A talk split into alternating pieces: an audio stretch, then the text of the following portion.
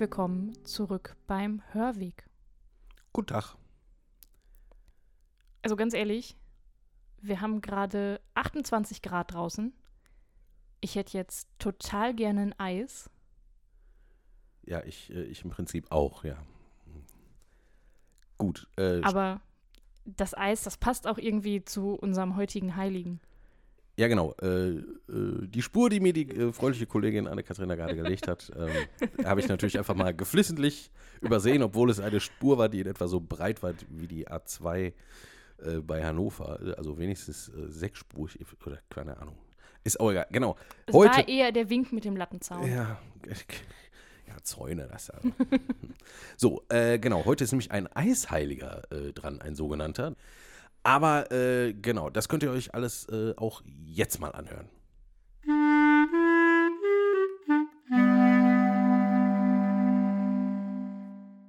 Pankratius, ein Eisheiliger. An jedem Tag des Jahres feiern Christen den Gedenktag von einem oder mehreren Heiligen.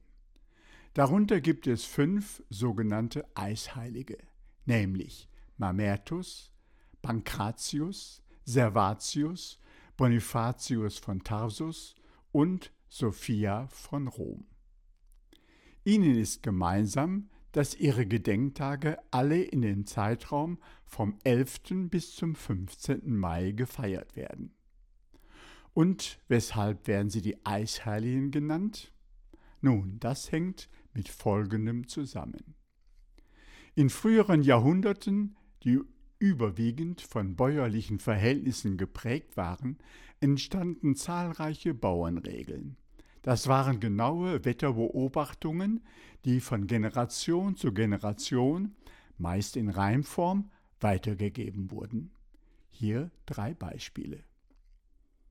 Ist der Siebenschläfer nass, das ist der 27. Juni, regnet's ohne Unterlass. Das heißt also sieben Wochen. Zweites Beispiel. Nur in der Juliglut gedeihen Wein und Getreide gut. Drittens. Mairegen auf die Saaten, dann regnet es Dukaten. Im Mai gab und gibt es allerdings auch immer wieder Kälterückfälle mit Nachtfrösten, die zum Beispiel Wein, Getreide und Obstbäume, die alle dann bereits schon weit entwickelt sind, erheblichen Schaden zufügen können. Dies geschieht häufig zwischen dem 11. und 15. Mai, also an den Gedenktagen der fünf erwähnten Heiligen, die deshalb auch die Eisheiligen genannt werden. Einer davon ist der heilige Pankratius oder in seiner Kurzform der heilige Pankraz. Leider gibt es nur sehr wenige historisch gesicherte Informationen über ihn. Aus Legenden lässt sich einiges erschließen. Wahrscheinlich wurde er um 290 in Phrygien in der heutigen Türkei geboren. Er war der Sohn von wohlhabenden und einflussreichen Eltern. Durch den frühen Tod seiner Eltern wurde er noch im Kindesalter von etwa zwölf Jahren Waise. Sein Onkel, der sich um ihn kümmern wollte, holte ihn dann im Jahre 303 zu sich nach Rom. Hier herrschte Kaiser Diokletian. Er leitete in dieser Zeit gerade die brutalste Welle der römischen Christenverfolgung ein. Selbst der damalige Papst Gaius lebte wegen dieser Verfolgungen im Untergrund. Viele Römer wurden durch seine Predigten und Taten Christen. Auch Pankratius und sein Onkel ließen sich taufen. Mit ihrem großen Vermögen unterstützten sie verfolgte Christen. Nach dem Tod seines Onkels wurde Pankratius verhaftet und wegen seiner Herkunft direkt in den Kaiserpalast gebracht und zur Rechenschaft gezogen.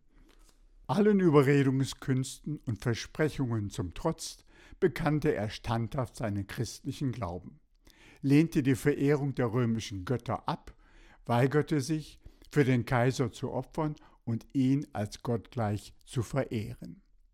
Sein Name Pankratius passt genau zu dieser Situation. Er bedeutet nämlich, der in allem stark ist. Und das schon im Alter von gerade mal 14 Jahren. Zur Strafe wurde er um das Jahr 304 wahrscheinlich am 12. Mai enthauptet. Dies ist auch sein Gedenktag. Sein Leichnam soll Hunden zum Fraß vorgeworfen worden sein. Eine Christin, die seine Hinrichtung miterlebte, barg seine Leiche unter Lebensgefahr und begrub sie auf ihrem Grundbesitz an der Via Aurelia. Heute befindet sich sein Grab in der Basilika San Pancrazio in Rom. Ab dem 6. Jahrhundert blühte die Verehrung des heiligen Pankratius unter Papst Gregor dem Großen in Europa auf. In Deutschland gibt es etwa 130 St. Pankratius-Gemeinden. In Osterfeld steht für uns die am nächstgelegene. Sie wurde zum ersten Mal im Zeitraum von 999 bis 1021 erwähnt. Von dieser St. Pankratiuskirche ging dann um 1150 die Gründung der Cyriakuskirche in Bottrop aus.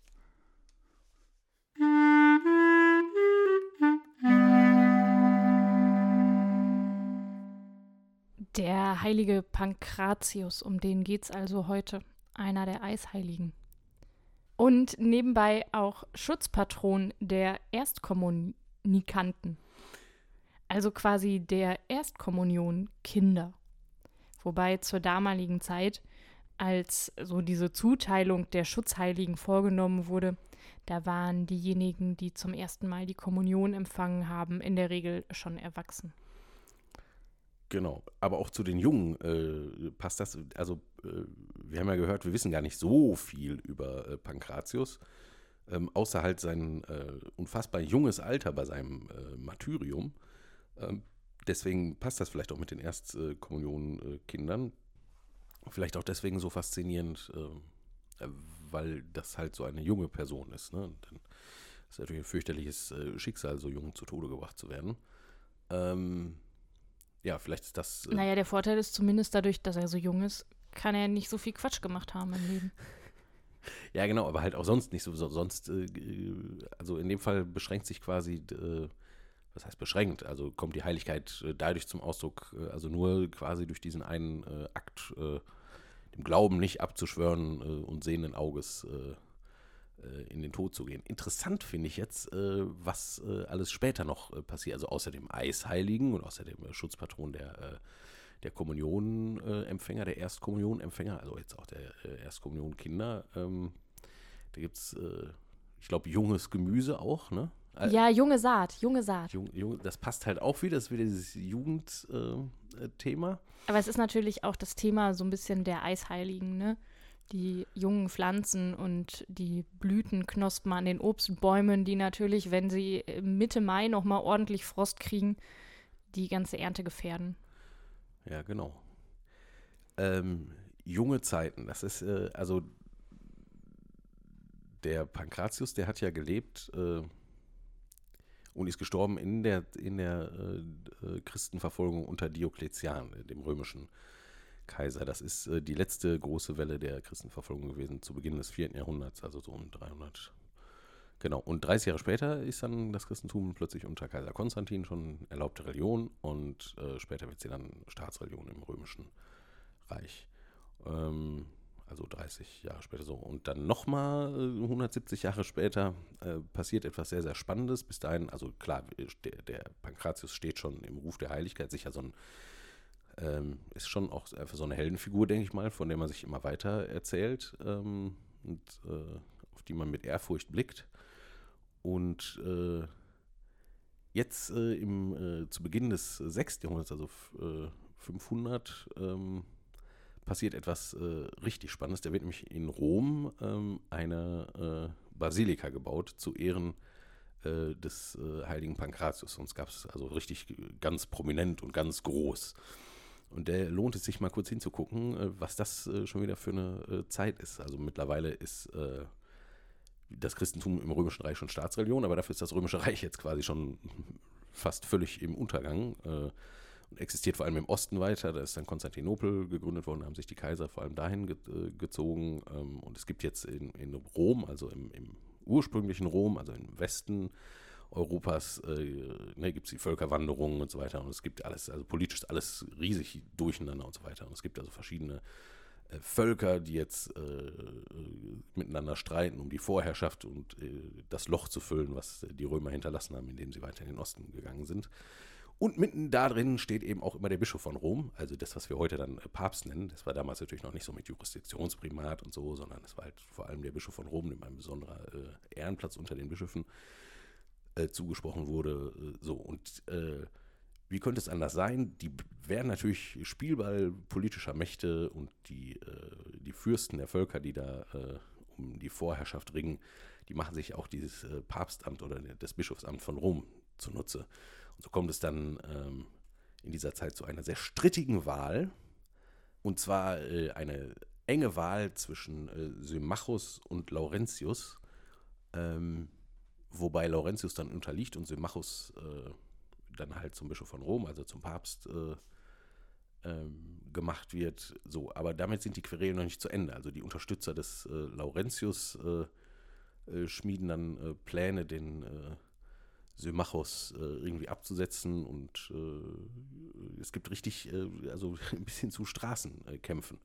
Und, äh, ne, also großer, großer Heckmeck. Es werden gefälschte Dokumente benutzt, um sich gegenseitig zu diskreditieren. Und hast du nicht gesehen, äh, wie gesagt, das geht jetzt alles ums Papstamt und relativ früher Zeit. Ähm, und genau in der Zeit äh, baut dann äh, Papst Symmachus, äh, der so ein bisschen so am äh, jetzt äh, vielleicht Wackelkandidat ist, baut dann diese tolle Basilika zu Ehren des jugendlichen Märtyrers Pankratius.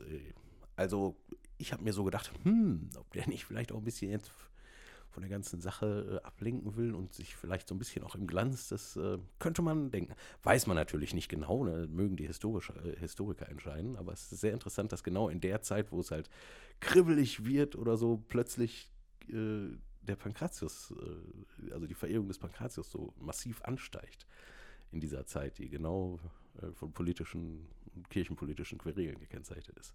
Man könnte jetzt tatsächlich vermuten, wir suchen uns einfach einen Superheiligen, der quasi nicht angreifbar ist, der wenig Schattenseiten mitbringt und ähm, auf den fokussieren wir uns mal. Das äh, könnte man äh, annehmen. Also man sieht, äh, nee, die Geschichte des Christentums ist halt auch, äh, auch die Geschichte der Heiligen, äh, der Heiligen selbst und was mit ihnen passiert dann in der Kirchengeschichte, ist durchaus äh, nicht äh, eine, die einfach immer nur von äh, Ruhm und Glanz und Eindeutigkeit äh, äh begleitet wird, sondern es, ist, es geht äh, immer zu sehr menschlich zu.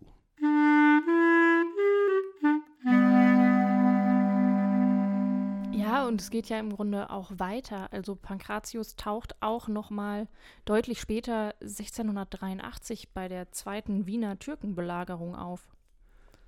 Genau, wo sich dann auch die äh, die äh, christlichen Verteidiger, äh, also die gegen das osmanische, islamische, osmanische Reich sich verteidigen in Wien, ähm, sich in besonderer Weise auf den Pankratius äh, berufen und seine Hilfe anrufen. Ne? Also quasi auch die jugendliche Kraft und Frische könnte man, ja, denke ich jetzt sofort dran können, ne? also beschwören. Das ist sehr, ja, also. Ja, also jugendliche Kraft und Frische ist halt einfach ein Motiv, was beim Pankratius immer mitschwingt.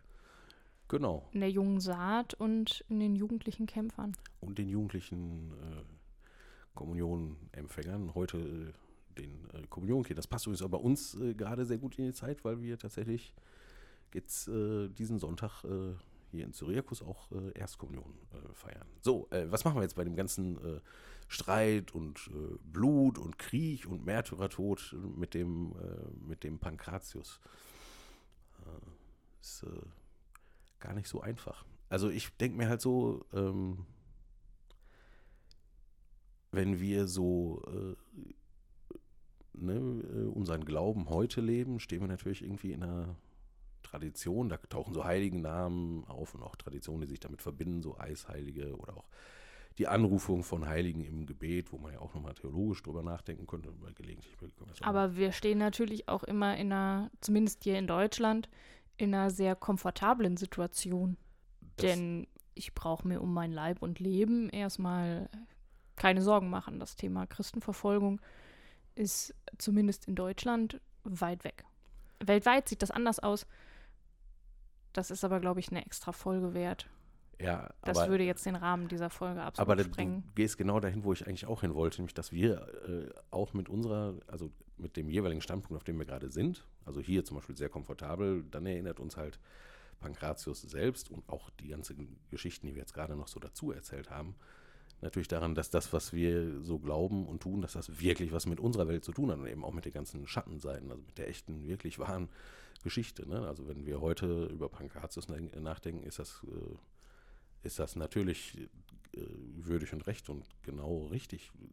Ne? Wenn wir beiden jetzt hier sitzen, kurz innehalten und überlegen, okay, uns geht's gut, aber äh, anderswo werden Leute um äh, ihre religiösen Überzeugungen äh, immer noch äh, verfolgt oder die religiösen Überzeugungen anderer ähm, äh, sorgen dafür, dass, äh, dass das Leben halt unterdrückt wird, was weiß ich, in Af Afghanistan, wo halt die Frauen halt komplett abgemeldet werden von, äh, aus vermeintlich religiösen äh, Gründen. So. Also das äh, dafür, sogar dafür, auch wenn man sonst nicht viel weiß über Pankratius, äh, dafür ist das schon gut, dass wir heute äh, über den Auf sprechen können, weil auf wir über, Fall. über alle möglichen menschlich, allzu menschlichen, äh, wirklich wahren, echt Weltgeschichten äh, ans Nachdenken kommen. Ne?